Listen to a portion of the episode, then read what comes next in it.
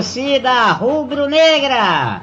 Campeã brasileira de 1987 e da Copa do Brasil de 2008. Porque na verdade, isso é que é luxo! Bom dia, boa tarde, boa noite!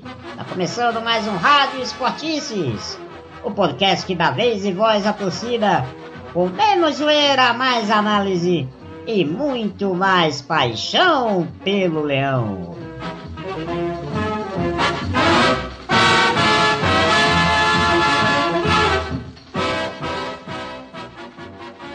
Eu sou Gustavo Militão e aproveito para te convidar para que você siga as redes sociais do Esportices Blockcast. Siga a gente lá no Instagram, Esportices Blockcast, o Twitter, arroba Esportices, e o nosso canal no YouTube também, o Esportices Blockcast. Lembrando, nós estamos também nas melhores plataformas de streaming. Estamos também no Deezer, no Spotify, no TuneIn, no Google Podcast e na Apple Podcast. Procure lá por Rádio Esportices, assine e receba as atualizações do programa na hora!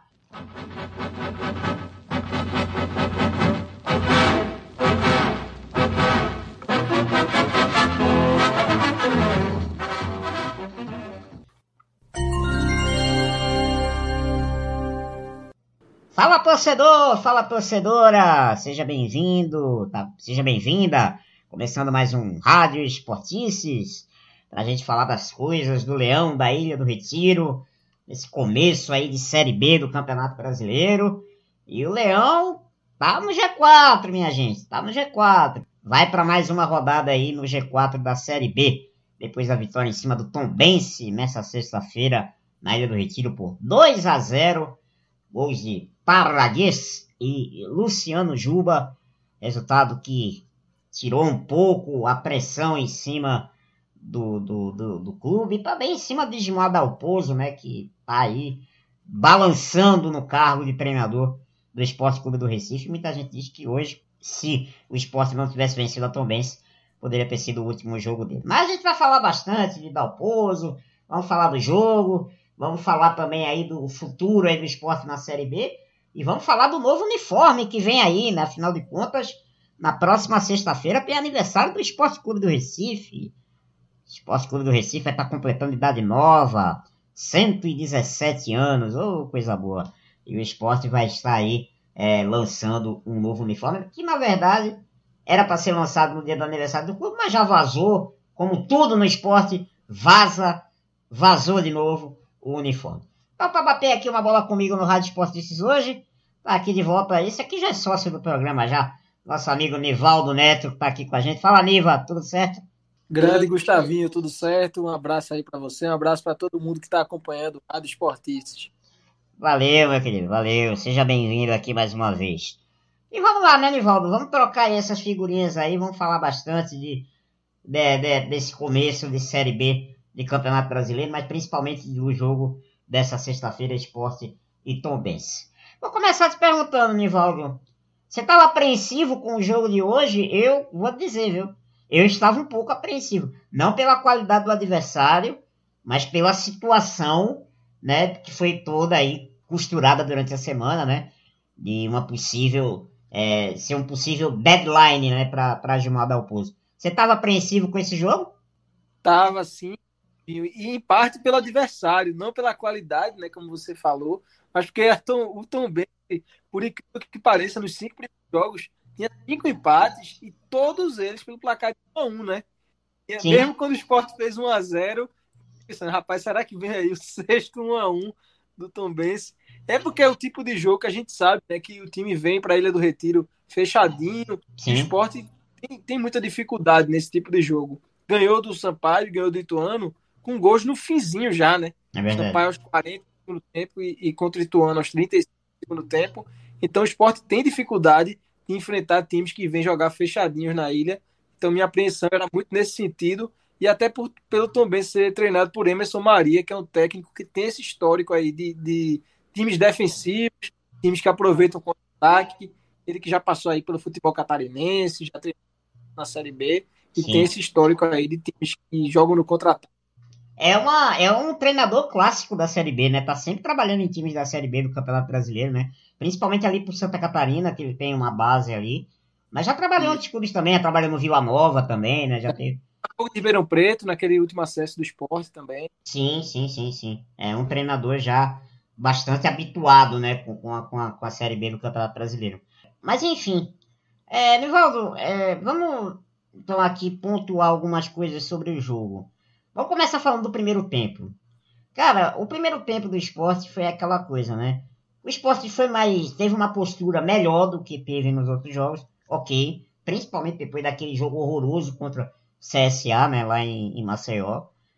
Foi para cima, né, tentou se impor, mas aí pesou aquela coisa da falta de pontaria, né? O esporte não conseguiu dar um chute no gol, né, que foi dado já no finalzinho do jogo pelo, pelo Kaique, né, um chute em direção ao gol. Quer dizer, o esporte novamente pecando na questão. É um time que está finalizando muito mal nessa Série B. Por mais que hoje tenha feito 2 a 0 mas é um time que finaliza muito mal. Como é que você viu o primeiro tempo, cara? O que é que você destacaria também? É muito por aí. Eu acho que o esporte fez uma blitz inicial, os primeiros 15 minutos, realmente não deu nem o Tom bem se respirar, né? Mas Isso. depois é, começou a diminuir um pouco o ritmo, mas mesmo assim teve o domínio, teve mais a bola, chutou bastante, mas como você bem destacou aí, a pontaria estava realmente muito, muito ruim hoje. Só um chute na barra, que foi de, Kaique, defendendo o Felipe Garcia, que teve, teve uma passagem pelo esporte, só uma passagem mesmo, né? Porque nem entrou em campo. É verdade. Então parece que no primeiro tempo o esporte era um time que tinha bola, mas que não sabia o que fazer com a bola, né? Uhum. Tinha muita posse, mas não era criativo, não estava finalizando bem. E estava parecendo um jogo assim, sob controle para o Tom Bense, que veio com essa proposta justamente de segurar o esporte aqui na Ilha do Retiro. Haja visto até a cera, né? Que os jogadores fizeram. O goleiro tomou cartão com 20 minutos, né? Amarelo com 20 minutos de jogo, né? Pois é. E aí, no segundo tempo, a torcida, logicamente, com, no intervalo, vaiou o time, né? Até porque a torcida tá mesmo muito chateada e tá insatisfeita com o trabalho do Gilmar Dalpozo até aqui. E aí, no segundo tempo, o Dalpozo coloca Parraguês no time titular. E eu acho que aí foi a mudança que destravou, vamos dizer assim, o esporte. Porque com a entrada do Parraguês no, no, no segundo tempo, e ele entrou bem, eu acho que ele entrou bem no jogo, ele meio que também fez Everton Felipe, que vinha é, jogar melhor. Everton Felipe melhorou muito no segundo tempo. Ele já estava jogando bem no primeiro, mas já melhorou mais no segundo. E principalmente Luciano Juba, que pa... e passou até aquela combinação que foi exatamente o que talvez tenha levado o esporte para a decisão da Copa do Nordeste, que foi essa parceria entre Juba e Parraguês. Mas eu também, ele também colocou Giovani né, no, no, no segundo tempo. E o time conseguiu fazer esses dois jogos. Você concorda, Anivaldo, que a entrada do Parraguês deu uma destravada no esporte? Eu achei, não sei se você tem essa mesma visão, que eu acho que a entrada dele, o esporte como um todo, o ataque passou a funcionar melhor. Porque o Kaique até agora não disse a que veio, cara. Não disse a que veio esse jogador. Sem dúvida, a entrada de Parraguês foi importante, né? Porque ele, ele fez, eu até costumo, até, é, costumo falar isso, né? Meu pai sempre falava, desde que eu era pequeno, o centroavante tem que se jogar na bola, quando tá na área. Exatamente. Pode ser com, com o ombro, com a cabeça, com a barriga. Aí, e ele fez exatamente isso, né? Ele se jogou na bola. Eu até esperei o replay para conferir se ele não estava impedido, né? Porque o lance rápido ali, foi, tinha o zagueiro saindo e ele entrando, né? Então dava aquela impressão de que ele poderia estar impedido, mas foi confirmado o gol. Quando foi confirmado o gol, que a gente realmente pôde comemorar, eu acho que ele, ele fez o papel que se espera, né, de centroavante. Estava no lugar certo, na hora certa, e finalizou do jeito que deu, do jeito e se ele não veio, se joga naquela bola, eu acho que. E se ele não se joga naquela bola ali, eu acho que não teria sido gol. O Thierry não teria. A, a cabeçada do Thierry não teria ido no gol, eu acho. Não, não. E, e também talvez é, não teria velocidade suficiente, né? O goleiro talvez chegasse na bola. Isso. E foi com, e foi com o Everton Felipe, né? O escanteio. Isso. Você falou que jogou bem. E, e, até surpreende pelo fato dele estar voltando de lesão depois de um período aí de inatividade. Então, Quase jogador sempre meses, sente né? o peso também da Isso. falta de ritmo. E surpreendeu positivamente, viu? O Everton Felipe foi uma peça importante Sim, nessa sim, vitória sim. do esporte hoje. Inclusive começando justamente essa jogada do, do primeiro gol, porque ele bateu o escanteio, Thierry desviou de cabeça e Búfalo se atirou na bola. E o segundo gol do esporte é aquele oportunismo, né? E a confiança do jogador que tem, que tá num grande momento, né? Você vê, é, um cara com confiança faz a jogada que Juba fez no segundo gol, né? Ele recebe o passe e já gira logo batendo, né? Ele já dá o giro e já arma o pé para bater. Quer dizer, e isso é jogada de cara que tá com confiança. Isso é jogada de cara que tá com, com, com, com personalidade para fazer isso. E, e foi um golaço, foi um golaço. Né? Um gol de, de um cara que tá em alta no esporte. É, ele tá se especializando em fazer golaços, né? Desde o ano passado, no finzinho já da Série A, o esporte já no, no apagar das luzes ali, nas últimas partidas, fez um, um golaço contra a Chapecoense, sim, sim. lá em Santa Catarina. E esse ano continuou fazendo, né? Fez de falta contra o 7 de setembro, fez o gol, para mim, o mais bonito de todos, né? Contra o CRB na Copa do Nordeste. É verdade. Também teve, teve contra o Criciúma, já pela Série B, e agora mais esse. Ele tá se especializando, pegando muito bem na bola. É um jogador que, assim, é até surpreendente, sabe, Gustavinho, o, o protagonismo que ele assumiu meio que de Não, repente, porque ano passado ele era um coadjuvante Sim. Praticamente era um, um reserva, né? E Ele- criticava ele né? jogava como titular. E de repente ele, hoje, na minha opinião, ele é o principal jogador do time do esporte. Sim. Ele, ele esse ano já tem sete gols e já tem várias assistências também. Então é um jogador que está sempre sendo decisivo em vários momentos importantes, né? Eu citei esse gol com o CRB. O CRB estava crescendo no jogo, na Copa do Nordeste, no momento que ele fez o gol. O contra o Criciúma, ele, ele salvou um pontinho ali também. Verdade. E, e, e hoje ele é, assim, deu uma tranquilidade que o esporte ainda não tinha tido na Série B. Foi a primeira vez que o esporte fez dois gols no jogo nessa Série B. É verdade. É verdade. Então ele sempre faz gols e, assim, e participa de gols também. Como contra o Bahia na Copa do Nordeste, cruzou para Rodrigão fazer o gol da vitória. Então é um jogador que aparece nos momentos mais importantes dos jogos. E até surpreendente, não porque a gente duvidasse da qualidade dele, porque assim, pareceu muito rápido a virada de chave, né? É. Porque é como se ele tivesse pulado uma etapa de. de um- uma etapa de meio termo. Ele foi de, de um, jogador que quase não jogava para um protagonista. Ele não, não teve muito uma transição, né? Foi, foi muito rápido. E que bom para o esporte, né? Porque o esporte está com a carência realmente desse homem é, para fazer esse tipo de jogada. E recebeu um passe de Giovani, que entrou. Não vou dizer que entrou jogando demais, mas assim, sempre tem entrado bem, Giovani, tem uma boa visão de jogo, tem um bom passe. Acho que é um jogador que, dentro da limitação física dele, né, que me parece que ainda não tem condição de jogar 90 minutos, tem o que ajudar o esporte, tem o que contribuir. Eu acho até interessante esse modelo, né, de assim, de repente Everton Felipe joga um tempo e Giovani joga outro, né? Porque Uhum. talvez assim, cada um possa dar o máximo de sua intensidade e o esporte ganha com isso, né? Então deu um bom passe, Giovani e Juba mais uma vez fez esse gol que ele está começando a, a, a ficar especialista nesse chute de fora da área, sem chance para Felipe Garcia. Eu acho até, no caso de Giovanni, você tocou muito, muito bem num ponto aí, que é exatamente essa questão física dele, porque a gente sabe que qualidade, ele, tem, ele é um jogador que tem recurso, sim, né? Não pode não ser um craque, mas é, é um jogador que para a Série B acho que pode funcionar bem, pode ser uma, uma peça muito útil dentro de, de uma Série B, mas é um jogador que tem esse problema físico, né? Não é um cara que vai entregar é, 90 minutos quase todos os jogos, não. É um cara que vai ter que vai ter que saber muito bem dosar essa questão física dele. E Everton e você tem Everton Felipe em forma. Tomara que ele fique agora em forma até o final da temporada, né? Que não tenha uma lesão que ele tenha que parar tanto tempo como essa aí, que deixou ele de fora não só daquele jogo lá contra o Altos, né? E também daquela reta final da Copa do Nordeste inteira, né? Que ele ficou de fora também.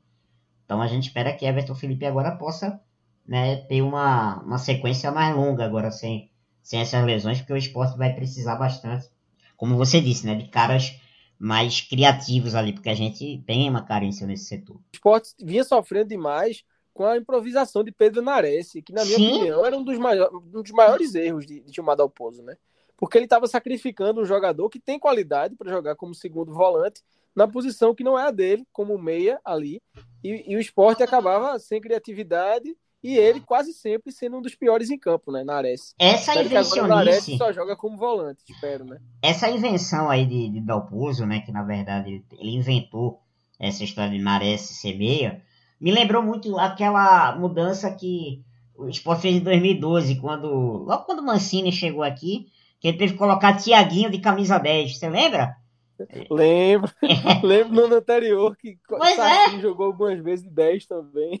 Pois é, é, então, cara, às vezes o, treinador de futebol, ele quer inventar umas coisas, né? ele quer criar algumas coisas, que eu não sei de onde ele tira essas ideias, né? Porque Nares nunca foi meia, nunca teve essa característica de ser um, um criador, né? É um volante que sabe sair pro jogo, tem, tem, um, tem um passe é, interessante, tem uma certa visão de jogo, mas nunca pra ser um meia, gente.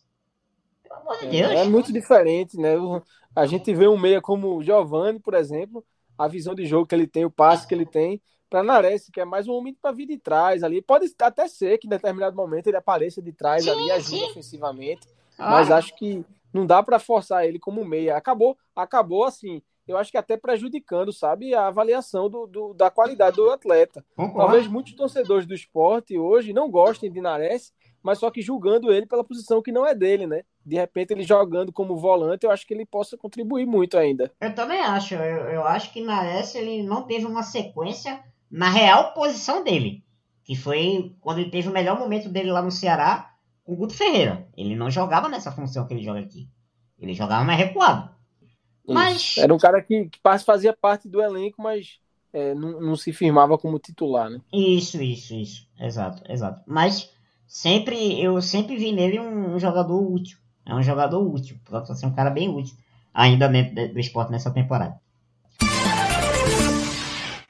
Mas vamos falar agora da situação, Nivaldo. Talvez essa vitória nunca é do esporte, talvez o cidadão mais aliviado em Recife com essa vitória do esporte hoje seja Gilmar Dalpozo. Porque muito provavelmente se o esporte não tivesse vencido hoje, né, não tivesse vencido a, o, a Tombense, Gilmar Dalpozo poderia hoje ter feito seu último jogo com a camisa do, como treinador do Esporte Clube do Recife. Com certeza. E, e, assim, não seria nem só, porque assim, ele, ele perdeu. A única derrota foi contra o CSA, ok. De repente, com o empate hoje, poderia ser que ele caísse.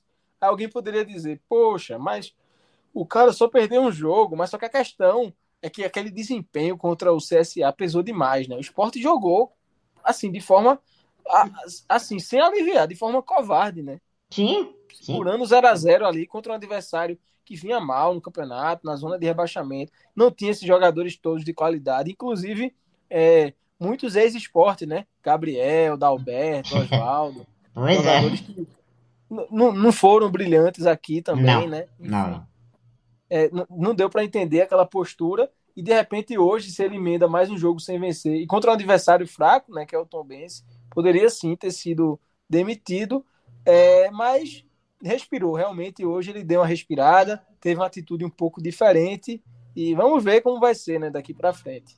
Então vamos ouvir o que é que ele disse aí no, no final do jogo, né? O que ele falou aí na coletiva, logo depois da vitória do esporte 2 a 0 sobre a Tombense. Vamos ver aí o que o professor Gilmar Dalpozo achou do resultado. É, foi uma vitória consistente, bem controlada. É, por quê? Porque nós tivemos uma semana muito boa de trabalho. Nós, nós tivemos uma, uma conversa com os atletas, os atletas de alto nível, e tivemos um entendimento. E a gente foi para campo e teve atitude. Nós mudamos o nosso comportamento é, em cima da, do último jogo. E, e o reflexo foi, foi no, no, no jogo de hoje. A gente venceu porque trabalhou bem essa semana, trabalhou duro e trabalhou com qualidade. É, então a gente teve, teve, teve um comportamento diferente e foi, é, foi o melhor jogo nosso na, na Série B. É, nós do, dominamos todas as, ações, não demos oportunidade para o adversário, criamos várias, várias oportunidades. É, mudança de sistema no intervalo também é, foi, foi determinante para a gente colocar mais jogadores no meio campo.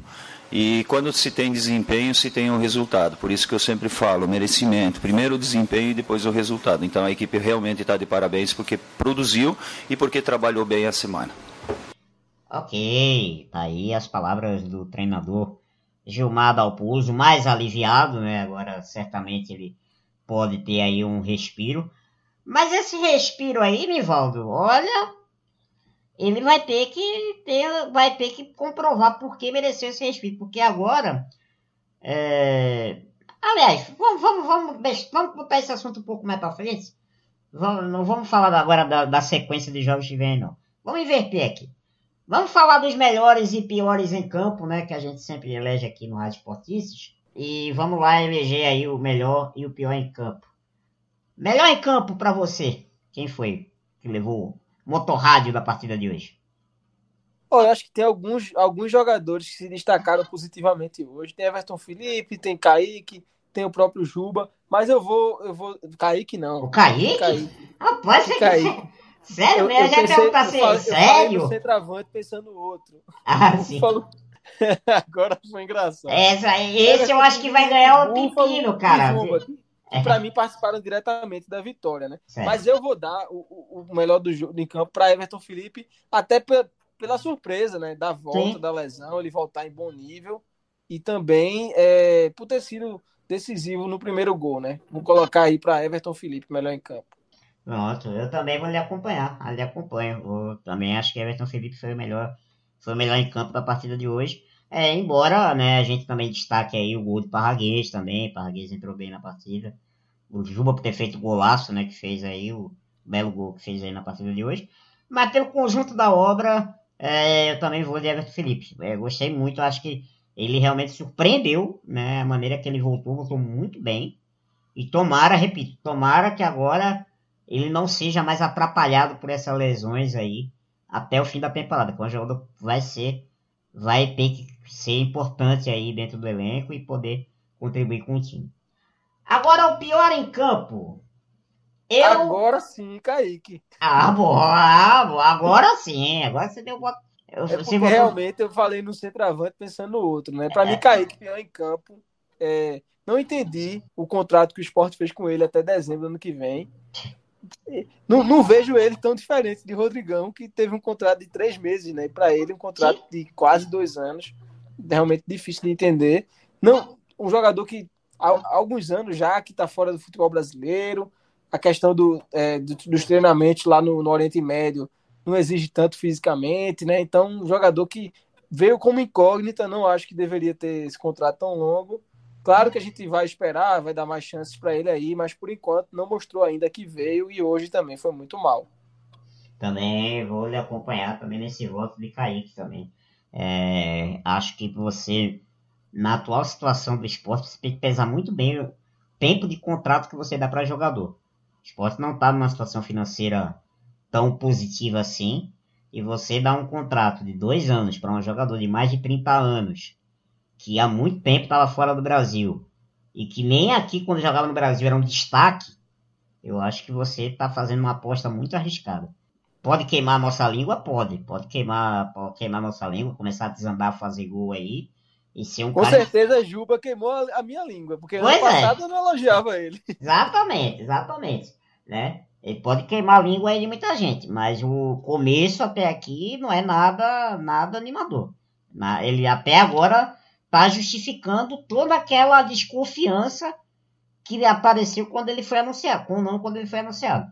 Foi um jogador que logo quando foi anunciado, todo mundo, hum, esse aqui, não sei não, esse cara aí, não, não sei se vai dar pareceu, certo. Pareceu assim para mim, né? Assim que o esporte estava meio que descartando o Rodrigão, né? Porque o contrato de Rodrigão é até maio e teoricamente, vamos dizer assim, né, que eram Búfalo e Rodrigão, os centroavantes do esporte para a Série B. Sim. E se o contrato de Rodrigão era até o fim de maio e ele vinha mais de um mês sem jogar, naquele momento em que Kaique foi contratado, me pareceu que era um movimento assim, ó, já que é, Rodrigão a gente não conta mais, vamos contar com Kaique.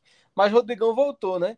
Vamos ver, Rodrigão ainda tem um, um pouco menos de um mês aí para ver se se consegue essa, essa ampliação. É, eu acho que também, né, Nivaldo, teve a questão da janela também, né? O esporte quis aproveitar logo e trazer um centroavante, porque depois só podia trazer é, em faltou, julho. Faltou um ponta, né, nessa janela. É, faltou, dois, faltou. Né? Mas tudo bem. Faltou, faltou mesmo. Mas, enfim, eu acho, particularmente, eu acho que Rodrigão não vai ficar. Acho que ele não vai ter contrato dele renovado. Acho que não não vi, não acho que ele vá fazer muita coisa de excepcional para ter o contrato dele renovado, a não ser que de repente ele aceite uma composição para ganhar menos, né? Para fazer aquele chamado contrato de produtividade ou de risco, né? E fique ganhando aqui um salário pequenininho para ficar no elenco até o fim da Série B. Fora isso, eu não vejo ele permanecendo, não. Você acha que ele fica é... ou que ele sai? Não, eu acho que não, porque assim, ele, ele teve cerca de três meses né, do, de, de contrato, de, entre aspas, de risco. E ficou mais de um mês machucado, né? É. Então, isso comprometeu demais também. Muito bem, então tá aí entregue os prêmios né, de melhor e pior em campo aí para Everton Felipe, melhor em campo, vai levar o motorrádio para casa. E Kaique né, vai levar aí o pepino do Rádio Esportistas como pior em campo, ou abacaxi, como queira, né? Se ele preferiu abacaxi, a gente também entrega para ele. Mas então, agora vamos falar do que vem por aí. Nevaldo, o esporte tem dois jogos agora, né, na sequência da Série B do Campeonato Brasileiro fora de casa. Toda vez que a gente fala sequência de jogos fora de casa, a gente fica um pouco temeroso, né? Contra a Chapecoense e contra o Novo Horizontino. São os próximos jogos que o esporte vai ter na Série B do Campeonato Brasileiro. Contra a Chape no dia 13 de maio, dia do aniversário do esporte, às 9h30 da noite em Chapecó. Eu tenho medo desses jogos nesse horário, cara, dia de sexta-feira. Depois... Hoje deu certo, né? É, hoje deu certo. É, hoje deu certo. E quatro dias depois o esporte enfrenta o Novo Horizontino, que. Conta aquela estatística que você estava contando pra gente em off, Nivaldo. Qual é mesmo? Aquela informação? É, o Novo Horizontino estava ah, sem ganhar no ano, né? Não é que não estava sem ganhar na Série B, não estava sem ganhar no ano. Ele foi rebaixado no Paulistão sem nenhuma vitória. Isso. E foi ganhar na Série B na semana passada, né? Contra o CRB. Pela primeira vez no ano, o Novo Horizontino ganhou um jogo. CRB, por que é a pior equipe da Série B no, Por pouco não chegou contra o esporte sem ter ganho no ano. Pois é. Pois é. Então, imagine você, né? Se a gente fosse enfrentar o Novo Horizontino nessa situação. Ô, Nivaldo, você acredita que essa sequência. É, a gente está falando aqui de um alívio né, momentâneo que Dalpozo ganhou com essa vitória de hoje. Mas uma má sequência, maus resultados nessa sequência. Você acha que Dalpozo volta para Recife?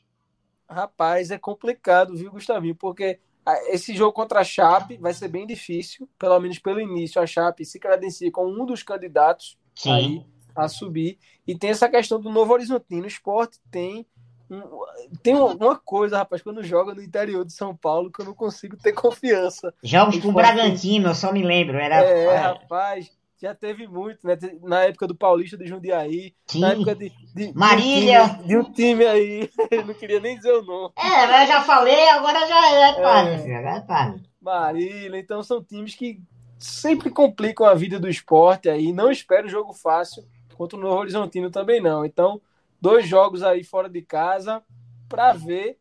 Seria legal, pelo menos três pontos, vamos colocar, né? Pelo menos uma vitória ou derrota seria legal. Sim. Mas a postura que dá o Pouso vem adotando fora de casa, eu acho que ele vai tentar trazer dois e talvez volte só com um. E se voltar só com um, será que ele aguenta a pressão? É, voltar entre aspas, né? Porque acho que se só fizer um, talvez nem volte. É, eu também acho. Eu acho que o que pode trazer dar o Pulse de volta a Recife nessa sequência aí, seria uma vitória, pelo menos uma vitória nesses dois jogos. Acho. De repente, dois empates ainda dê outra chance, viu? Talvez dependendo da situação, né? Dependendo da circunstância desses empates, né? Aí talvez ele se segure, porque depois tem aí o CRB, que atualmente é o lanterna né, da, da, da Série B do Brasileirão. E tem a Ponte Preta, que aí pode ser um jogo mais difícil. E a Ponte Preta foi rebaixada, né, no Paulistão também. Os rebaixados do Paulistão esse ano foram Novo Horizontino e Ponte Preta, né? Exatamente, exatamente. Nós temos aí dois é, paulistas aí que foram muito mal, né, nos seus campeonatos estaduais aí, no Paulista, que é tido por muitos aí o melhor campeonato estadual do Brasil, né? Então, a gente, a gente imagina que é, realmente a campanha deles para ter sido rebaixado foi muito aquém do, do, do que eles podiam fazer, né? Mas é isso. É, e esse, esse, se, se entrar bem, vamos colocar aí pelo menos três pontos nesses dois jogos fora. E, e entrar para essas duas na ilha para embalar de vez. Aí pode ser que vire a chave de Gilmar Dalpozo, né? É verdade, é verdade. E uma última informação, torcedor, antes da gente passar para o segundo bloco. Que na sexta rodada da Série B de 2019, que foi a última que jogamos e foi a que o esporte subiu. O esporte, no momento, ele estava ocupando a posição de número 7 na tabela. Ele é o sétimo colocado na tabela com 9 pontos. Hoje o esporte tem 11 pontos e está, na, no momento que a gente está gravando aqui, está na vice-liderança. No máximo pode cair para quarto né, ao fim da rodada. No máximo fica na quarta posição. Nivaldo, você lembra do, desse jogo de 2019, Esporte e Operário do Paraná, 2 a 1 para o Operário? Lembro, eu lembro inclusive que o, o Sport fez 1 a 0 com o Sami no primeiro tempo, ainda com a bola rolando, porque no segundo tempo a bola não rolou, né? É verdade. tanto lá. Caiu de dilúvio. Choveu tanto lá em Ponta Grossa que até buraco no campo é, foi tampado com areia, foi uma confusão danada. E eu lembro que o, o gol de empate do, do Operário no jogo, se existisse o VAR na época, não teria saído, né? Porque foi uma falta em Maílson antes, antes de o pênalti ser marcado para o Operário.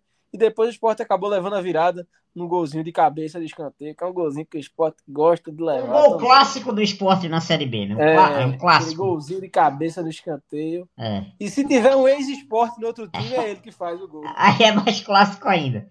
ainda. Isso ainda não aconteceu nessa temporada com o esporte, né? Mas pode ter certeza, isso, torcedor, irá acontecer. Vai acontecer. E lembrando, né, o que você falou, o, o esporte naquele ano estava em sétimo na sexta rodada e terminou como vice-campeão, né? Atrás apenas do Bragantino, que estava prestes a virar o Red Bull Bragantino, né? Exatamente, exatamente. Na verdade já era, né? Se eu não me engano, né? Já era. É, já. Ele ainda não tinha, eu acho que ainda não tinha mudado o, o escudo, acho que mudou no ano seguinte. É, mas acho que já tinha a, gest a gestão da Red Bull. Ah, não, a gestão já tinha. A gestão é, já a tinha. gestão da Red Bull já. Faltava já tá... mudar o nome só. É verdade. E o líder da competição, acredite você, naquela época, era o Botafogo de Ribeirão Preto. O Bragantino estava em se, eu, se eu não me engano, se eu, muito, se eu não muito me engano, o técnico era Emerson Maria, que é o técnico do, do Tom Bense hoje. O G4 da Série B naquela época era Botafogo, Bragantino, Londrina e Ponte Preta. Olha aí, a Londrina, e Londrina caiu no fim do ano. E o Londrina caiu naquele fim daquela temporada, exatamente. Londrina caiu. E Quem estava lá era Germano. E é claro que ele fez gol no esporte. pois é, pois é. Grande Germano, grande Germano. Mas vamos lá, torcedor. Vamos agora para o nosso segundo bloco do Rádio Esportista. A gente volta já já, porque a gente vai falar agora de manto novo para a sequência da temporada. O esporte vai apresentar seu novo uniforme. A gente vai aqui as nossas impressões sobre a nova camisa do Leão. Segura aí que a gente volta já.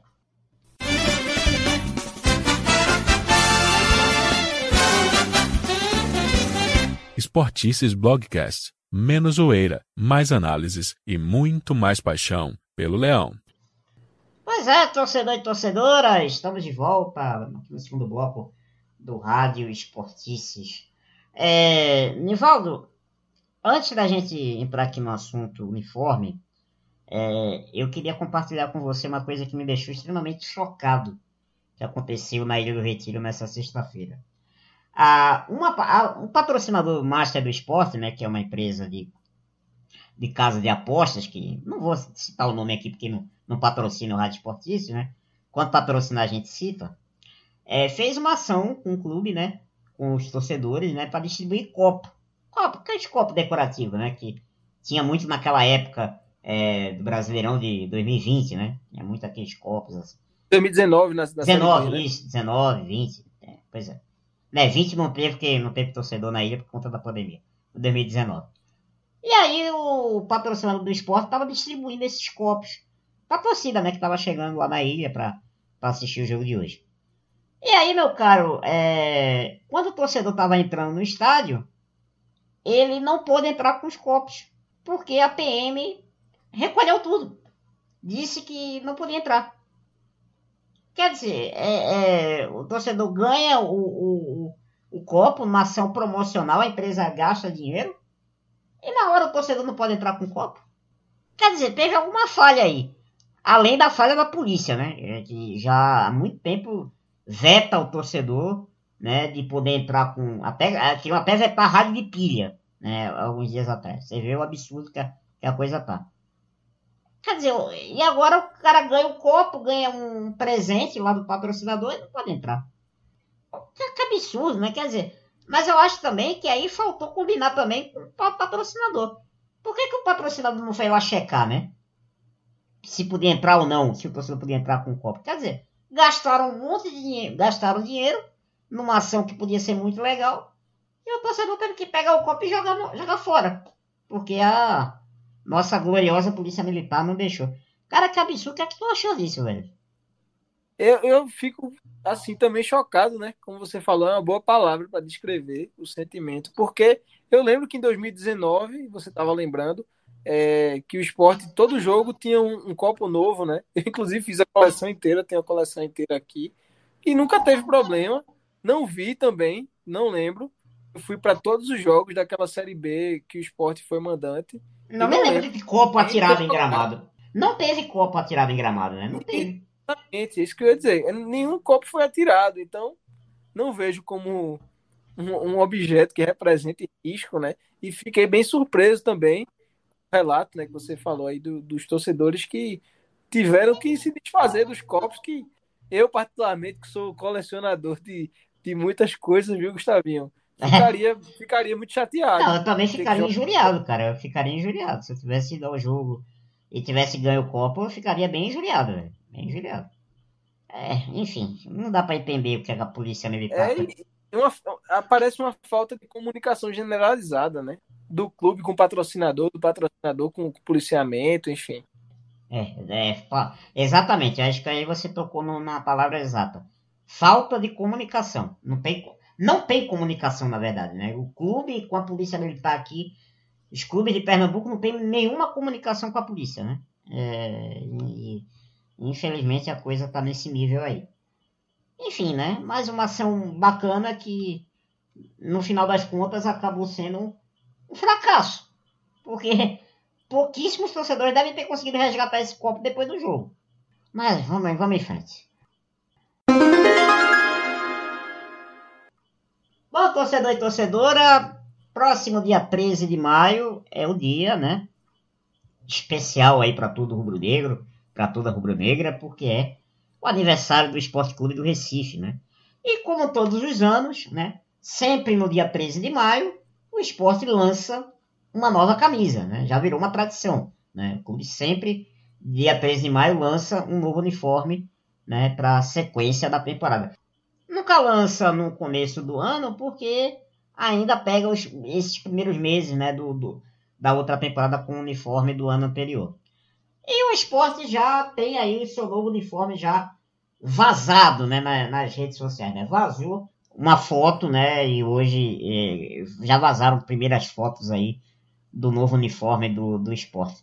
Dessa vez um uniforme que lembra muito é, a camisa de 2014, né? Que foi o ano que o esporte ganhou o Campeonato Pernambucano, ganhou a Copa do Nordeste. Foi um uniforme ali, vamos dizer, entre aspas, tampão antes da chegada da Adidas, né? Que foi a fornecedora de material esportivo do esporte por alguns anos.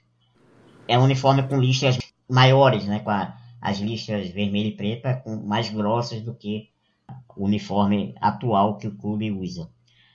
Nivaldo, você viu o uniforme, o que é que você achou? O que é que você não gostou? Gostou muito? Compraria, não compraria? Gustavinho, eu vou até te confessar que quando eu vi pela primeira vez, um pouco mais distante né, na imagem, que foi aquela, aquela foto vazada né, da, da gerente de marketing do esporte. Por sinal, por sinal, é incrível como o próprio pessoal do marketing vaza essas coisas, né? Eu queria entender o porquê. Né? É todo um planejamento que se faz para lançar o uniforme, aí uma semana antes do final você faz uma selfie despretensiosa, né? Que... Existem até dúvidas, não é planejado isso, viu? É uma... Não, eu tenho quase certeza, cara. Tenho quase certeza. Agora, isso é um anti-marketing, né? Quem pensa que tá fazendo marketing com isso, eu acho que você tá fazendo anti-marketing, porque você tira aquela surpresa, né? Você tira aquela ansiedade do torcedor conhecer o uniforme. E essas coisas parece que só acontecem. É, é, acontece na maioria dos clubes, mas aqui no esporte parece que é um hábito que tá impregnado. Tá impregnado. Todo ano vaza esse uniforme. Mas vai lá, Nivaldo. Continue aí. Continue falando. Me interrompi. Aí nessa primeira impressão que eu tive, uma imagem mais distante, né? Porque ele estava ali no fundo da foto da gerente de marketing. Eu, eu, eu olhei assim, hum, não pareceu bonito, não. Não gostei desse uniforme. Mas aí vazou, já vazou a imagem dele mais próximo, né? Sim. Imagem mais focada. E eu achei interessante, achei bonito. Me incomoda um pouco, viu, sinceramente, o fato de o escudo ficar na divisória entre uma listra preta e uma listra vermelha. Eu gosto mais do uniforme dentro de uma lista específica, Uhum. mas no geral é bonito, sim. Lembro de 2014, como você bem falou, aquele, na verdade, o, o, o uniforme tampão, né, como você disse, que foi entre o fim do contrato da Loto, que acabou no fim de 2013, e o início da Adidas, que foi ali na, na no início do Campeonato Brasileiro de 2014, né? Exatamente. E foi uma camisa curta, de passagem curta, mas uma camisa pé quente. Você falou muito bem aí. Conquistou dois títulos, né? Em poucos meses com ela. Conquistou dois títulos. Neto Baiano brilhou muito com essa camisa, É inclusive. verdade, é verdade. Verdade. Então, acho, acho que essa lembrança é boa e que a camisa é bonita. Ela, ela tem esse aspecto diferente nas listas mais grossas. Lembra muito essa de 2014, realmente. Mas tem esse ponto negativo específico, para mim, pelo menos, né? De ter o escudo na divisória entre duas listras. Eu lembro muito de algumas camisas do esporte também na década de 80 tinham essa característica também, né? Eram camisas com as listras mais grossas, eu lembro. Se eu não me engano, até aquela camisa clássica, talvez até a camisa do, do Campeonato Brasileiro de 87, os- é, era, uma, era uma camisa mais. É, isso. Era uma camisa que tinha uma lista mais, maior, né? As listas eram mais grossas, enfim. É, nos anos 80, o esporte teve alguns uniformes com essa característica. É, eu confesso a você que eu gostei. Eu, eu, eu acho que dos da Umbro, é, ele é, essa camisa é mais bonita do que a primeira, que era também com listas grossas. E eu acho que muito melhor do que a segunda, que foi aquela de 2020. Que era uma camisa que era, tipo, tinha muito mais preto do que vermelho, né? Isso, é. A, a, a parte vermelha era bem fininha, né? Isso, isso. O preto era mais predominante, né? Essa camisa de 2021, ela é. Ela é ok. Eu acho que ela não é um uniforme belíssimo, mas ela é um uniforme ok. E eu acho que essa ficou muito boa. Eu acho que ela sem o patrocínio, ela vai ficar muito bonita essa camisa. Fica muito bonita É. sem o pa- Tem patrocínio daquela empresa que você citou por cima, né? É, é, sem o patrocínio. Nada contra o patrocinador, mas camisa sem Sim. patrocínio, ela dá um. Ela dá um outro. É, é, é sempre verdade. fica é, mais bonita.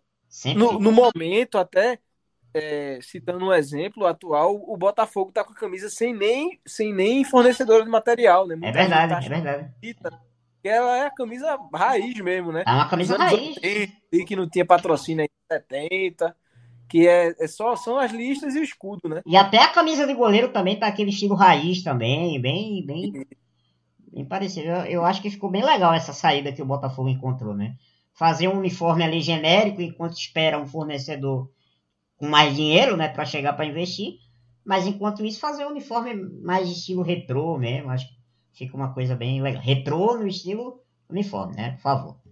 É, é, é uma, é uma boa isso, e eu até acho que vale a pena sempre é, essas inspirações, né, em uniformes de, de 30, 40 anos atrás, é sempre bem interessante. E muitos torcedores não viram, né, o time jogar Sim. com esse tipo de uniforme, então acho legal essa lembrança que você teve aí também dos anos 80, resgata um pouco disso, né.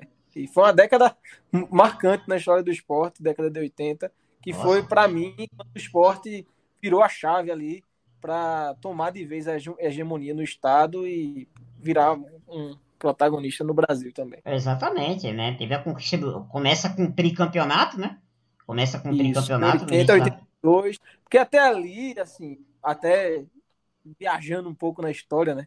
Os anos 60 foram do, do Náutico, os anos 70 foram do Santa, e nos anos 80 o esporte pega a- a- as rédeas ali, e de 90 para frente realmente dispara aí no, no, no estado. Exatamente, exatamente. Os anos 80, você foi muito feliz quando usou.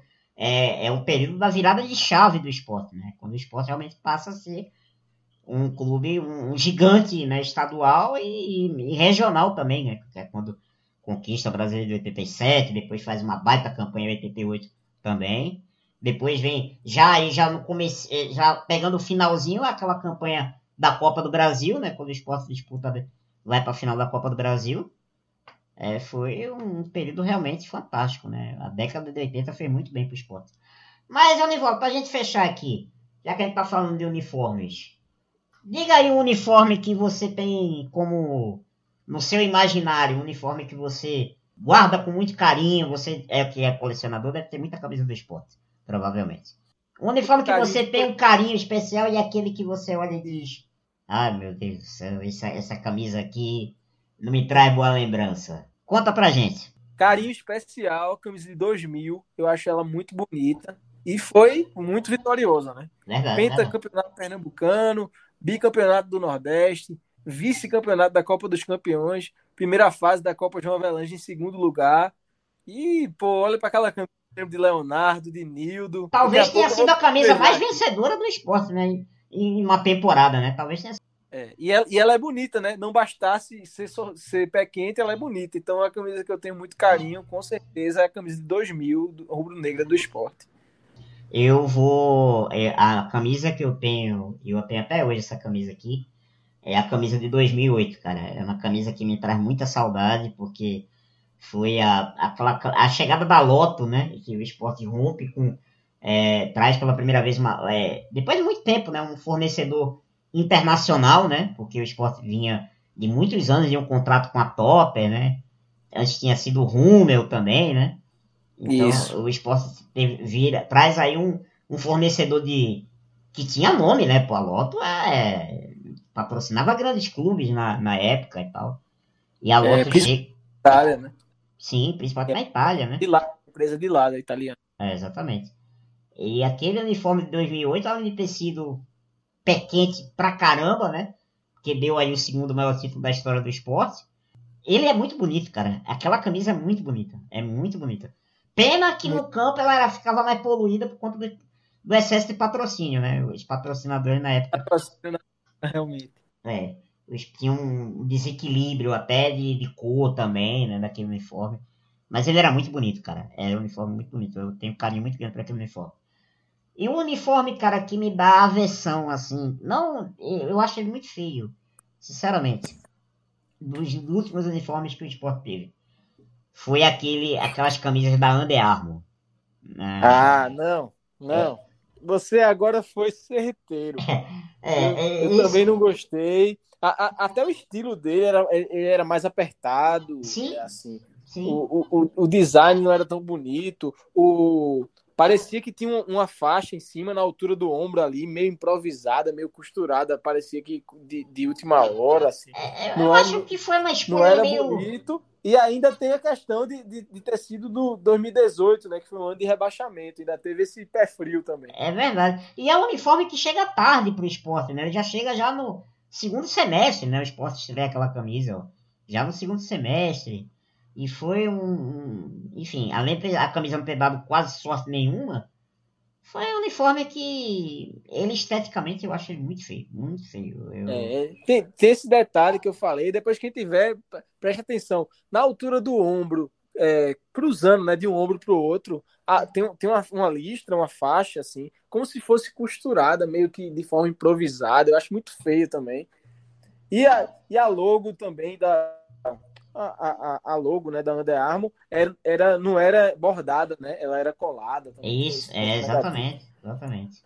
Enfim, é um uniforme, é uma empresa que ficou pouco tempo aqui, mas que não deixou muita saudade, né? Não deixou saudade pra leste. É. Deixou saudade A, a nenhuma. única, a única sorte, assim, foi que, justamente por ser um uniforme que ficou até o início do ano seguinte, teve o título pernambucano em 2019, né? É verdade, é muito verdade. Ainda se despediu com o título, né? Pelo menos isso.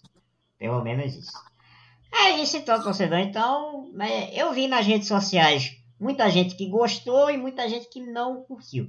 Mas é sempre assim, né? É sempre assim. O torcedor do esporte olha pra É camisa. sempre assim, no fim das contas, até quem não gostou, compra. É, exatamente. No final das contas, tá todo mundo lá comprando, tá todo mundo fazendo fila.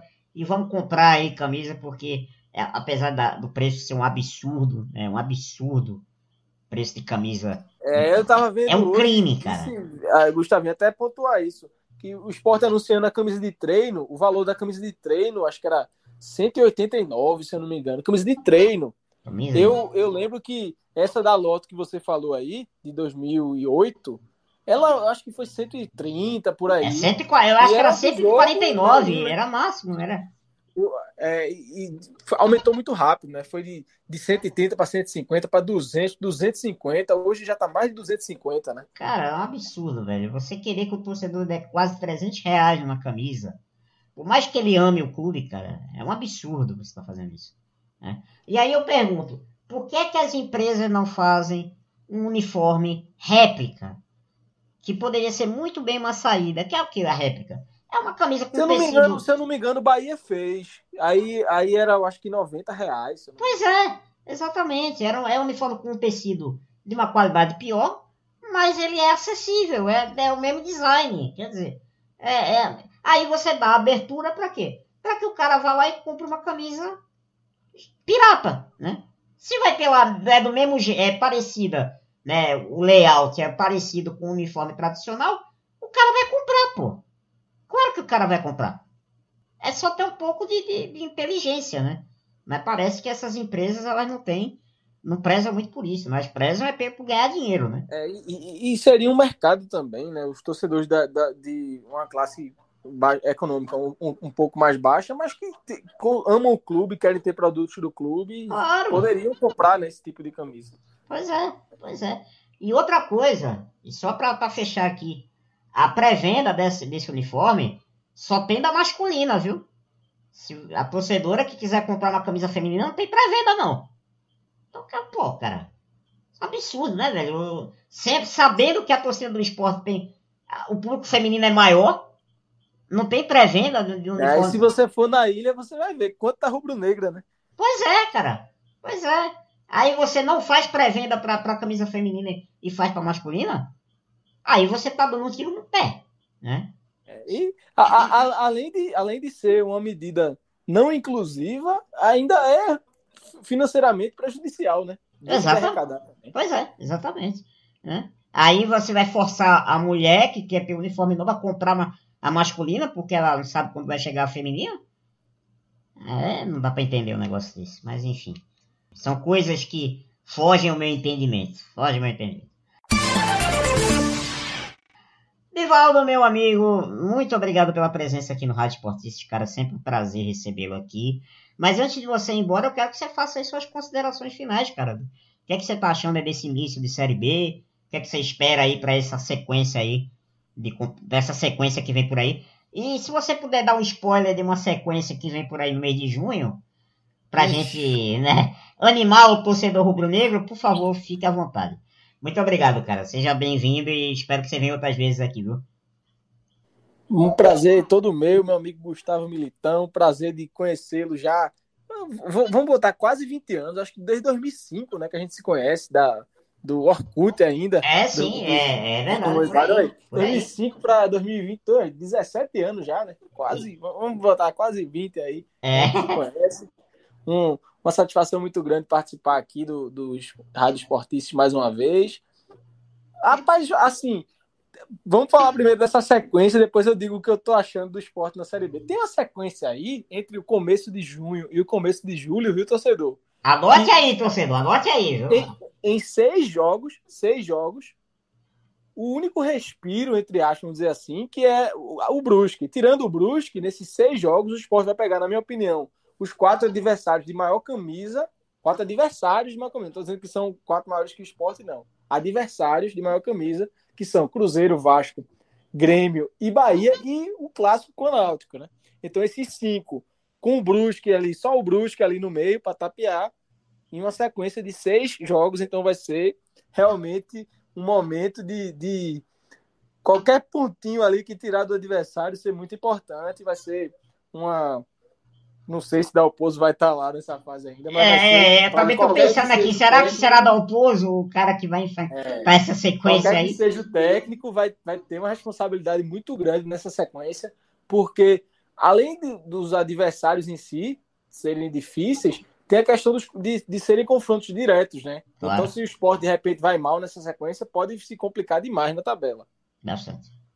E, Bastante. e sobre Dalpozo, olha, eu, eu particularmente, não sei se todos vão concordar comigo, mas eu particularmente não consigo enxergar o esporte subindo com Dalpozo no comando. Eu não consigo enxergar hoje isso. Ele pode é, queimar minha língua daqui a algumas rodadas, mas hoje eu não vejo pelo desempenho. Hoje foi o jogo mais tranquilo do esporte na Série B inteira.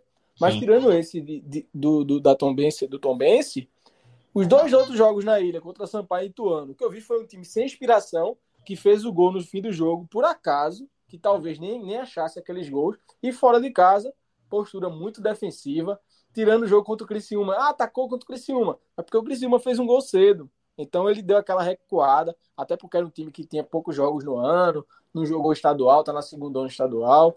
Então deu aquela condição ali de, de, de o esporte atacar e ficar nos contra-ataques. Mas no geral, eu vejo um, um pouco perdido também nas escalações. Insistiu muito com o Nares no meio, insistiu muito com o Juba jogando pela direita. Então eu acho que o, o esporte teria mais chance de subir, vamos dizer assim, com outro comandante e até assim, no, num espectro grande de, de opções. Porque o esporte, eu lembro quando, quando demitiu o Gustavo Florentin, começou especulando Lisca, né? Uhum. E Lisca, na minha opinião, tá um patamar bem elevado, é, considerando aí técnicos que possam levar o esporte para a Série A, e de repente o nome anunciado foi Dalpozo. Na minha opinião, entre Lisca e Dalpozo tem uma infinidade de textos aí no meio, sabe? Por isso que me surpreendeu um pouco. Eu lembro até que recebi a notícia de que Dalpozo foi contratado com certa surpresa. Eu lembro que um amigo meu veio dizer: o esporte anunciou Dalpozo. Aí eu olhei para ele, deixa de brincadeira, sabe? Assim, bem espontâneo, achando que não era verdade aquilo, porque eu não estava acreditando que o esporte tinha ido atrás de Dalpozo, porque o último trabalho dele de subir um time da Série B para a Série A foi o Chapecoense ainda em 2013 para 2014. Então a gente está falando aí de nove anos atrás. Exatamente. Então não é um técnico que tem esse trabalho é, é, de, de, subir um time tão recente, né? Tem várias outras opções aí, mas enfim, vamos ver o que vai acontecer. Se, se for o melhor para o esporte, que ele queime minha língua. Se não for, que o esporte traga outro técnico. Mas o importante é no fim do ano o esporte garantir vaga para a Série A. Exatamente. Que o esporte esteja lá, com ou sem Dalpuso, né? Com ou sem Dalpuso, que o final do ano seja né, do esporte aí entre os quatro. Que, que a tabela fique do jeitinho que tá agora né? Que ela não mude nada, né? Não mude nada. O esporte fique ali no mesmo lugar que tá. Tá, tá, tá ótimo. Vamos, vamos comemorar bastante no final do ano.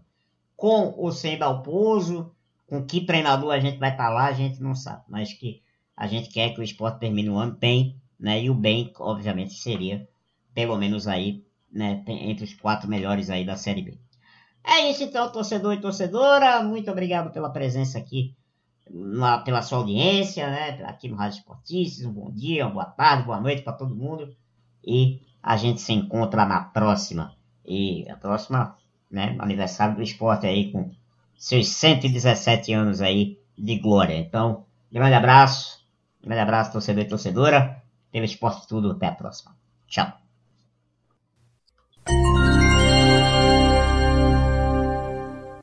Siga a gente nas redes no Twitter, arroba Esportices, e no Instagram, arroba Esporticesblogcast. Pois é, torcedor e torcedora rubro-negra, fim de papo em mais uma edição do Rádio Esportices.